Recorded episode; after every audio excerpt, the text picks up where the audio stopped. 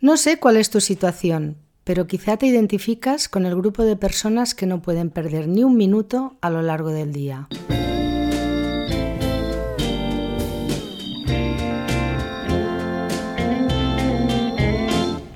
Hola, ¿cómo estáis? Soy Josefina Llargués, bienvenidos a Mi Espacio de Salud, un podcast dedicado al bienestar.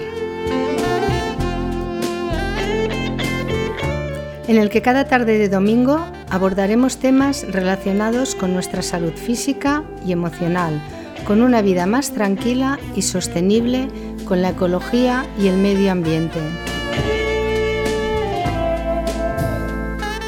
Un espacio en el que tampoco faltarán entrevistas a personas que tienen mucho que decir y que aportar en estos ámbitos. Espero que lo disfrutéis. Hoy me gustaría compartir contigo algunos pensamientos de mi libro Slow Fast Food, Alimentar el cuerpo y las emociones, con relación a nuestra prisa y al poco valor que a menudo damos a los alimentos que nos convierten en lo que somos. Los habitantes de las sociedades modernas cada vez estamos más sobrealimentados, pero a la vez malnutridos. Somos sedentarios, estamos privados de la luz del sol, de las horas de sueño necesarias, Socialmente aislados, solo nos faltaba ahora el teletrabajo, que aunque es cierto que tiene ventajas, también tiene muchos inconvenientes para nuestra salud, sobre todo en aquellas personas que no son un poco disciplinadas. Pero de esto hablaremos en otro podcast. Y si además a todo esto unimos el nulo o el escaso contacto con la naturaleza y su poder curativo, porque la naturaleza cura, Sucumbimos a un estilo de vida que empobrece nuestra salud y aumenta significativamente la incidencia de depresión, ansiedad y otros trastornos psicológicos. Si bien es cierto que cada uno de nosotros tenemos nuestras circunstancias individuales y no podemos generalizar y llevar el mismo estilo de vida, también es verdad que el estilo de vida de las grandes urbes se refleja en la cocina, y consecuentemente en la salud física y mental de sus habitantes. En mi caso, aunque me esfuerzo para que me afecte lo menos posible, tengo que confesar que sin proponérmelo, en ocasiones formo también parte del ritmo de vida frenético que me rodea. Como madre de tres hijos, a lo largo de todos estos años he conciliado mi profesión con el inmenso privilegio de criarles y verles crecer. Educarles en el valor de un estilo de vida saludable y en el consumo responsable ha sido y sigue siendo para mí una parte crucial y altamente gratificante de esta importante etapa. No sé cuál es tu situación, pero quizá te identificas con el grupo de personas que no pueden perder ni un minuto a lo largo del día. Y a la hora de comer, probablemente aprovechas el poco tiempo del que dispones para realizar aquellas actividades que por cuestiones personales o profesionales no puedes llevar a cabo durante la jornada. Es posible que a menudo esa falta de tiempo derive también en pautas erróneas de alimentación y que recurras a platos precocinados, comida procesada o a picar cualquier cosa mientras desarrollas tu actividad o trabajas delante del ordenador, llenando tu estómago de forma desorganizada con productos que parecen alimentos pero que en realidad no lo son.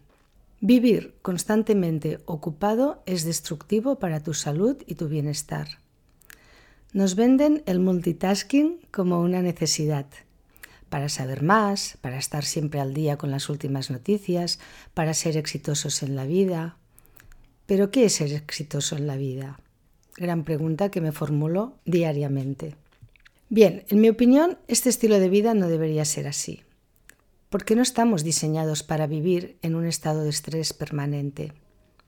Por ello, es importante que destines un tiempo mínimo y de calidad a cocinar, sentarte a la mesa o al sol en un banco del parque si no tienes tiempo para ir a casa, relajarte y nutrirte física y emocionalmente con productos ecológicos, frescos, estacionales y de proximidad. Y si es posible, mucho mejor en compañía. El comportamiento alimentario del hombre y de la mujer se diferencia del de los animales no solo por la cocina, sino por las funciones sociales de la comida y por el placer de compartir los alimentos. Parece ser que en las antiguas Roma y Grecia el primer elemento que distinguía al hombre culto del resto era la convivialidad, transformando el gesto de comer en un acto social. Plutarco decía, no nos sentamos a la mesa para comer, sino para comer juntos. Y esta es una actividad que a veces se nos olvida. Lo hacemos mientras miramos la televisión, mientras estamos escuchando un podcast como este. Está bien que lo escuchéis, pero no mientras coméis mirando el móvil, bueno, no sé, cada uno sabe a qué actividades dedica el tiempo mientras está comiendo. Por lo tanto, si realizamos esta actividad tomando conciencia de lo que hacemos y además en buena compañía, masticando, saboreando, ensalivando los alimentos y, como he dicho, sin televisión, dispositivos móviles o un ordenador que empañe en el momento, disfrutarás de unas plácidas digestiones. Tu organismo y tus emociones se verán reconfortados y te sentirás relajado y lleno de energía y vitalidad para reemprender tus actividades diarias. Quizá replantear tu estilo de vida requerirá cierto tiempo, dedicación, autocontrol y planificación inicial por tu parte, hasta convertirse en un verdadero hábito, totalmente automatizado y asimilado, que todo proceso de cambio precisa. No te autoexijas grandes metas desde el primer día. Márcate pequeños retos a medida que vayas interiorizando los previos. Empieza por abandonar la vida sedentaria. No necesitas ir al gimnasio si no quieres. Subir y bajar escaleras, andar con brío, ir en bicicleta a trabajar, bailar, puedes bailar en casa, correr por el parque, Pequeñas cosas serán suficientes. Además, aumenta el consumo diario de vegetales frescos y reduce, o mejor aún, evita la ingesta de refrescos, azúcares y alimentos refinados en general. Bebe más agua, té verde, infusiones, para mantener tu cuerpo bien hidratado. Si lo haces, en pocos días observarás los resultados y según la investigación, en un periodo aproximado de dos meses, los nuevos hábitos saludables estarán totalmente instaurados, siempre y cuando, por supuesto, haya sido consistente y persistente en la consecución de estos objetivos. Y muy importante, no te compliques la vida pensando en la cocina de los grandes chefs. Carlo Petrini, impulsor del movimiento Slow Food, afirma, en la simplicidad está la alta gastronomía. Y estoy totalmente de acuerdo con este pensamiento y lo aplico a mi vida diaria. Eso no significa que cuando dispongo de tiempo para cocinar pueda preparar algún plato saludable pero más elaborado.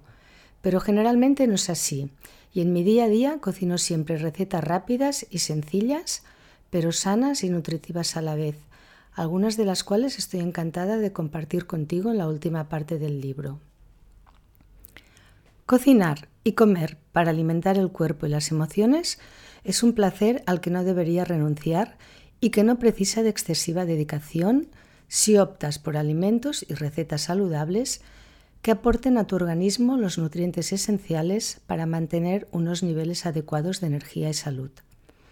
Así pues, aunque tu situación profesional, personal o familiar no siempre te permita disponer del tiempo que la cocina a fuego lento requiere, alimentar tu cuerpo y tus emociones con simplicidad, pero con alimentos de verdad, es un placer que con toda garantía te, reportará enormes beneficios. Y es que la clave de la felicidad no está en hacer cosas extraordinarias, sino en valorar y disfrutar del ordinario. Y en mi opinión, la cocina simple y sencilla forma parte del ordinario y es un verdadero regalo para el paladar y para la salud. Por lo tanto, es hora de volver a los mercados, llenar la cesta de la compra con productos locales, sostenibles y respetuosos con el planeta, con tu salud y la de los agricultores, reconquistar los alimentos más adecuados para gozar del equilibrio físico y emocional y plantar y regar para que germine la semilla del consumo responsable. Te animo a cocinar alimentos de verdad y que la cocina, antaño corazón de la casa, recupere el protagonismo que merece. Adaptándola, por supuesto, a tu momento vital y a tus necesidades personales. No lo dudes, tú eres tu mejor inversión. Te deseo una feliz semana.